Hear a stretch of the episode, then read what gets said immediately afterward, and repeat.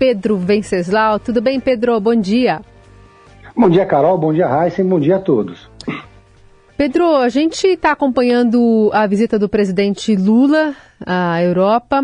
Agora há pouco ele até pediu palmas num pronunciamento ao lado do presidente de governo da Espanha, o Pedro Sanches, após ser alvo de protestos no parlamento de Portugal. Falou de novo sobre guerra na Ucrânia, enfim, tem repetido alguns discursos ao longo dos últimos dias para diferentes plateias e para diferentes governos, né?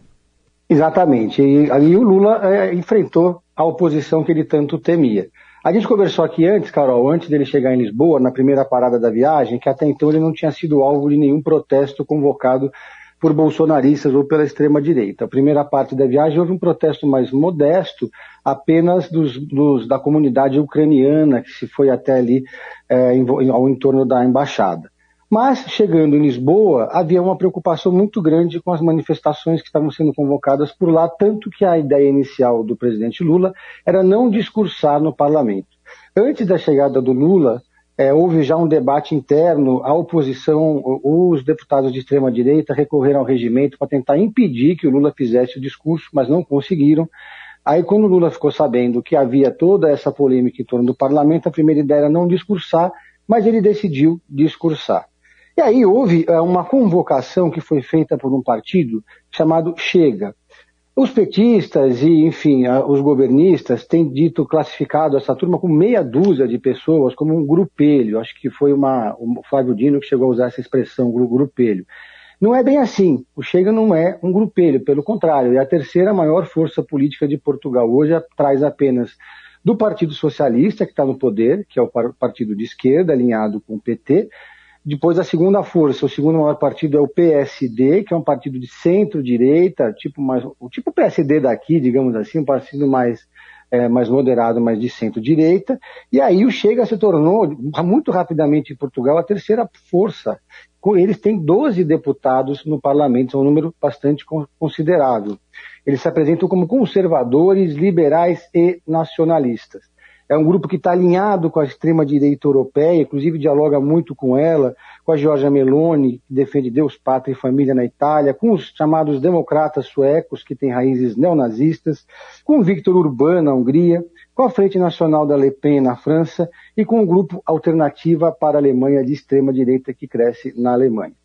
O grupo Chega é, aproveitou a viagem do Lula para mobilizar sua militância, porque eles também têm como palavra de ordem a corrupção. Portugal viveu na sua história recente o caso do primeiro-ministro José Sócrates, do partido que era do Partido Socialista, e foi preso por corrupção e lavagem de dinheiro.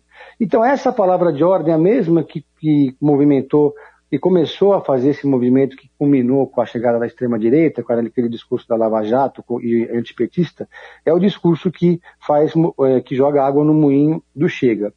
O André Ventura, que é o principal deputado do, do grupo, ele chegou a chamar o Lula de bandido e, e foi muito repreendido por isso. E quando é, o Lula, antes dele discursar ali no parlamento, na verdade no começo do discurso dele, esses deputados fizeram ali um protesto e levaram uma bronca do presidente da Assembleia, conforme a gente vai ouvir nesse áudio.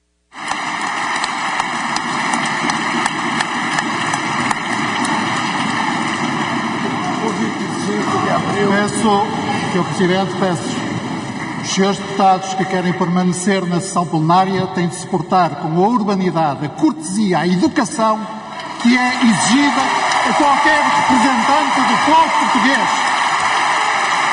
Chega! Chega de insultos! Chega de degradarem as instituições! Chega de porem vergonha no nome de Portugal! Bom, aí ele viu então, né, que tem protestos e eles ocorreram, apesar de, como você relatou aqui para a gente, em Portugal as coisas foram mais tranquilas, né, para o presidente brasileiro.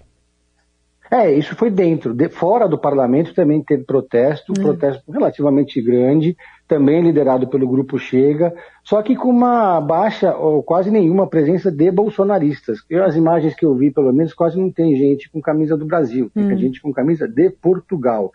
Então, é uma questão de política interna e reverberou na chegada do presidente Lula. Uhum. Mas é uma, era uma preocupação, né? O Lula é muito zeloso pela sua imagem internacional, pelo seu legado, ele tem baixa tolerância a manifestações contrárias, tanto eles quanto o seu entorno, chega que seja aqui no Brasil, seja no exterior. Carol e Reis. Pedro, é, apesar da pressão das big techs e da oposição, a Câmara dos Deputados aprovou ontem, por 238 votos a favor e 192 contra, a urgência da tramitação da PL das fake news. Com o projeto não vai precisar passar por comissões. Ponto mais de Arthur Lira ou do governo? Completamente do Arthur Lira. O Arthur Lira salvou a pátria ali para o governo nessa questão das big techs é, seria uma derrota, a primeira grande derrota do governo, se não fosse o Arthur Lira. A votação, ela foi uma votação apertada, né? É, Para minimizar o risco de derrota, né, o Lira optou por uma votação no esquema de urgência, mas com quórum menor. A maioria simples, desde que se tivessem presentes no, no, no plenário 257 deputados. Ou seja, o Lima o, Arthur Lira usou uma prerrogativa que ele tem como presidente da Câmara para fazer uma redução de danos e reduzir o risco do governo perder. Se fosse por maioria simples, o governo teria perdido. Ontem foi um dia muito tenso em Brasília, muita pressão das big techs, elas, eh, representantes do Google, Meta, TikTok, especialmente do TikTok, eh, se reuniram com os parlamentares com um discurso bastante duro contra essa proposta. O discurso das big techs está em consonância, em linha com o discurso da, dos deputados da direita e da extrema direita que pregam contra a proposta, chamando a PL da fake news de PL da censura. No caso das Big Techs, eles são contra o principal ponto do projeto, que é, é a responsabilidade solidária, ou seja, a plataforma é responsabilizada, responsabilizada junto com o usuário é, se houver impulsionamento e de algum conteúdo que tenha causado algum dano. Então, é, esse, esse era o ponto central ali que incomodou as plataformas. Agora, os políticos também não vão poder mais bloquear os seguidores, como a gente já conversou aqui antes, mas vão ter a sua imunidade parlamentar estendida para as redes sociais. A expectativa é que o projeto seja votado na terça-feira, agora que ele já se livrou da, do, dos caminhos mais complicados do Congresso Nacional, deve chegar direto para o plenário na terça-feira, e aí sim vai ser grande, é, o primeiro grande desafio do governo vai testar a sua base, uma base meio gelatinosa, pouco confiável, apertada e que agora vai começar a é, iniciar agora uma agenda de votações importantes para o governo. Então todo mundo que tem ministério agora vai ter que mostrar serviço, Carol e Reis. Bom, falando de é, reforma e de, é, de situação né, de, de apoio gelatinoso, como é que está a relação entre o governo Lula e União Brasil? Essa relação vai, deve estar é, tá muito está tá sob observação, digamos assim. Hum. União Brasil é um partido que elegeu 56 deputados federais, uma grande bancada. Lembrando que ele é, nasceu da fusão né, do PSL com o DEM, é, mas é um partido que já nasceu dividido, já nasceu rachado e desde o seu, da sua criação vive em conflitos internos. O principal deles é que um grupo de cinco deputados do Rio de Janeiro, entre eles a ministra Daniela Carneiro, do turismo, decidiu migrar para o republicanos, por uma questão interna, para ter o partido nas mãos nas eleições municipais. E aí o governo fica se questionando, é, é, mas essa, essa, essa pasta é da cota do União Brasil ou não é da cota do União Brasil? Qual que foi a, a nova divisão, a novidade dessa novela? Os dois aliados internos, que são os interlocutores do governo no União Brasil, que são o senador Davi Alcolumbre e o deputado Luciano Bivar, divergem agora sobre o que fazer com esses deputados dissidentes.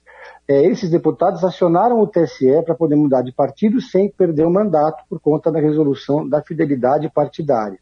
Só por justa causa um deputado pode mudar de partido sem perder o mandato e quem decide se a causa é justa é o TSE.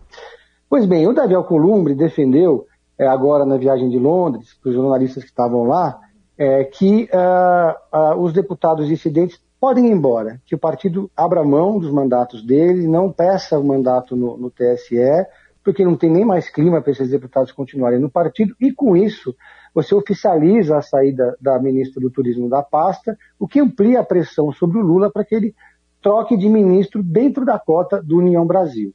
Já o Luciano Bivar, ele quer que é, esses deputados continuem no partido, depois que, o TSE tomar sua decisão, que ele espera seja uma decisão contrária aos deputados. Mesmo sem clima, mesmo com os deputados tendo que viver como zumbis no Congresso, sem acesso a, a relatorias, lideranças, etc., o Bivar insiste em manter a sua, a sua bancada grande. Mas isso daí dá um argumento para o governo é, manter, por enquanto, a Daniela Pinheiro. O Lula é muito grato a Daniela Pinheiro, que é uma deputada do Rio de Janeiro, que já foi acusada de ter feito campanha com milicianos, porque ela foi, a ela e o marido dela, o Vaguinho, que é prefeito de Belfort Roxo, eles foram muito importantes pro, na campanha do Lula, apoiando o Lula naquela região do Rio de Janeiro. Então, o Lula tem sim uma espécie de, de dívida de gratidão com ela, mas ela não é considerada cota pessoal do Lula, longe disso. Ela é uma cota do União Brasil, hum. que deve se reunir ainda essa semana para tomar uma decisão sobre o que fazer com esse embrólio, Heisen e Carol. Muito bem. Heisen que volta aqui ao longo da semana no Jornal Dourado, está cuidando de uma infecção na garganta. Vai ficar bom. Ah, sim. Pedro, obrigada por hoje, viu? Bom trabalho aí. Obrigado, um abraço a todos.